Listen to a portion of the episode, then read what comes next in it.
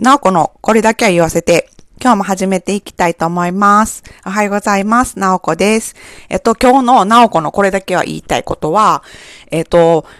あの、以前にもお話ししたと思うんですけど、勉強とかで迷子になってないですか？っていうことです。えっ、ー、と、今回は、その前回あのお話、前回というかちょっと前の回でお話しした、その勉強するときにちょっと迷子になってしまうことが、あの、あるんじゃないかっていうことで、じゃあどうすればその迷子にならずにやっていけるのかっていうような、その具体的なところをお話ししていけたらなって思います。えっ、ー、と、まあ、仕事とか、あのまあ、勉強、あの、学校の宿題とかですね。まあ、例えば、えっ、ー、と、何かしらこう、期間が切られて、あの、学校の、まあ、夏休みの宿題とか結構な、夏休みが、まあ、今年はちょっと短かったですけど、例年やったらまあ、1ヶ月半ぐらい夏休みがあって、で、その夏休み始まる前に宿題がバーンってたくさん出されて、で、それを8月の終わりまでにやってきてねって言われて、自分でこう、ペース配分して宿題やっていくわけじゃないですか。とか、あとこう、まあ、3ヶ月後に、えっと、これ納品してくださいとか言って言われて、こう、仕事任されたりとかすることってあるじゃないですか。そういう時に、あの、こう、そういう時ってこう仕事とか夏休みの宿題とかここまでにこう、こういうのやらなあかんから、ちゃんとこう何日までにこれぐらいやって、何日までにこれぐらいやって、みたいなちゃんと計画立てると思うんですよね。で、勉強もそれと全く一緒やと思ってて、だからその、まあ、たし、多分、あの、なんていうか勉強するその目的とかもいろいろあると思うんですけど、多分なんかこう試験の日とか、なんかこう区切りが多分あると思うんですよね。例えばあの、私みたいにこう資格試験を受けたいなって思った人とか、やったらそのあの試験の日って決まってるわけじゃないですか。だからそこまでにどんだけ勉強しなあかんっていう量が決まってるので、それをこうちゃんと逆算していって、この試験の日までに全部こう勉強範囲終わって復習もちゃんと終わるっていうのを、こう、どんぐらいの時間かかるのかっていうのを一番最初に、勉強始めるときに計算して、一回もうなんかわからないなりに、大体でいいから、計算して、あとはこう逆算して、こう日にちで、あと何日あります？だから、日にちで割ったら、今日はこんぐらいやらないとダメですっていう具体的な目標を決めてやらないと、どんどんどんどんこう、なんていうか予定やっぱ遅れていくんで、なんか、こう、そういうちゃんとした、こう、なんていうか、こう、逆算で計画を立てて勉強するっていうのが、その迷子にならない一つの方法かなと思ってて、で、その逆算するためには、なんかその全体像を見渡さないと逆算できないんですよね。例えば、まあ、えっ、ー、と、まあ、なかなか具体的に説明しないと難しいかなと思うんで、例えばなんか問題集を一冊、あの、定期テストまでにやるとするじゃないですか。やろうと計画を立てるじゃないですか。で、定期テストの日が、今から1ヶ月後やとしますよね。ほんで、その問題集のページ数が、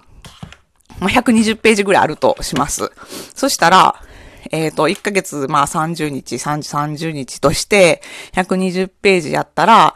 30で割ったら、1日4ページずつやっていったら全部その問題集終わって、試験に間に合いますよね。っていう感じで、そう全体で何ページあるんか、全体で何時間ぐらい勉強せなあかんのかっていうのを、一回最初に見渡して、で、計画を1日こんだけやなっていうの計画立ててしまったら、あとはもうそれをひたすらやっていくだけやから、すごい楽なんですよね。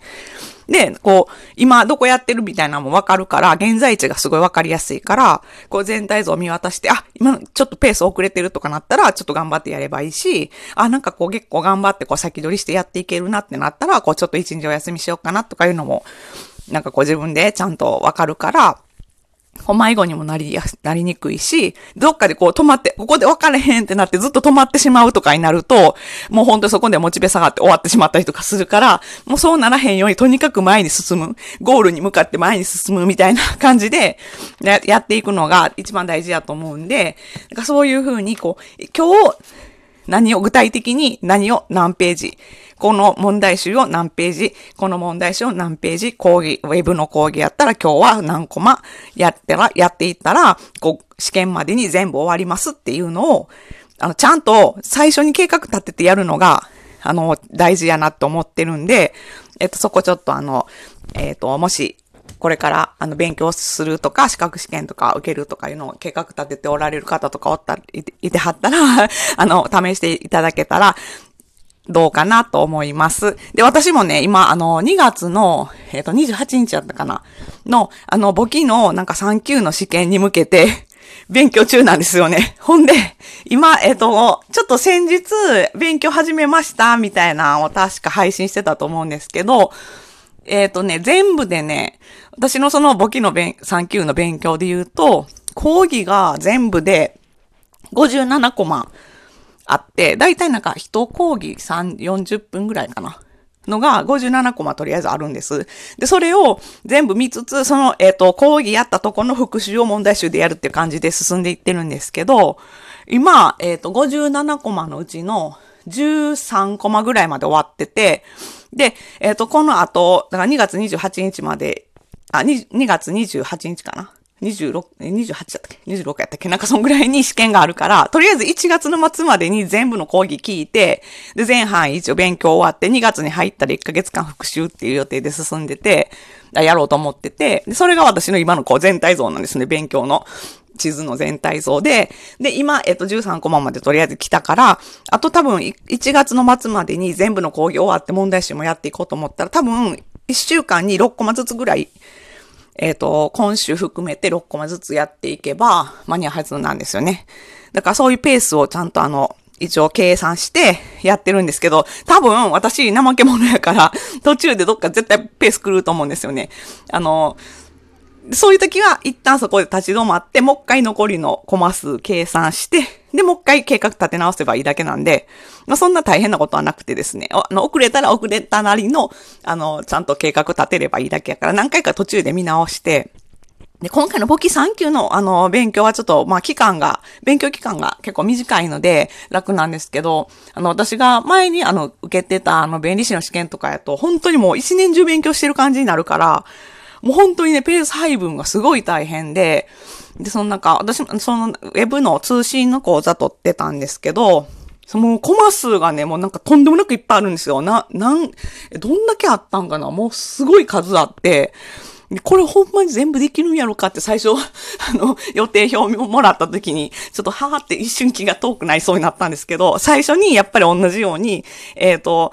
全部で何個もあって、で、その時は私、あの、難しい試験やから、一回聞いたらだけじゃ全然わからへんやろなと思ったから、講義を全部3回ずつ聞こうっていう風に計画立てたんですよね。そしたらもうすごいもう、毎日毎日、もうなんか朝、朝とか帰り、夕方の会社からの帰りのその通勤時間はもちろんやし、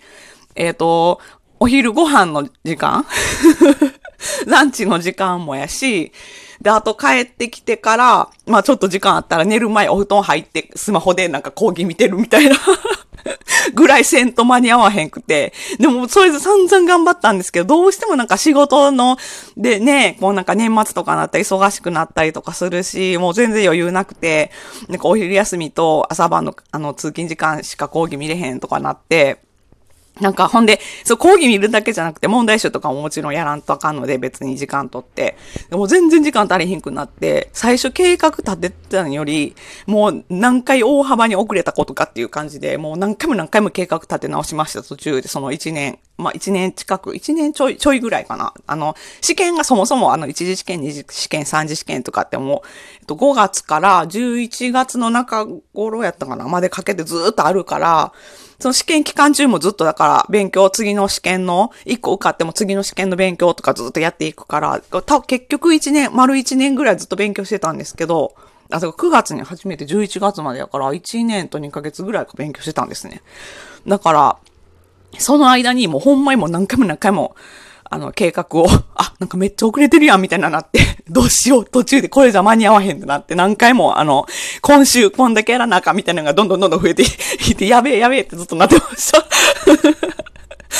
でも本当にね、その計画、でも、そうやって計画立てることによって、こう、自分が今どこにいるかとかいうのがすごい見えるから、いや、迷子にならないんですよね。だからそれがすごい大事やなと思うんで、あの、もしなんかそうやって勉強とか、あまあ、仕事でも多分同じやと思うんで、まあ、仕事はね、皆さんちゃんとあの計画立ててやってあると思うんですけど、うん、特にその勉強ですね。その、まあ、仕事やったらね、あの、必要に迫られてやりますけど、資格試験の勉強とかって、まあまあ、なんていうか、やらんでもまあ、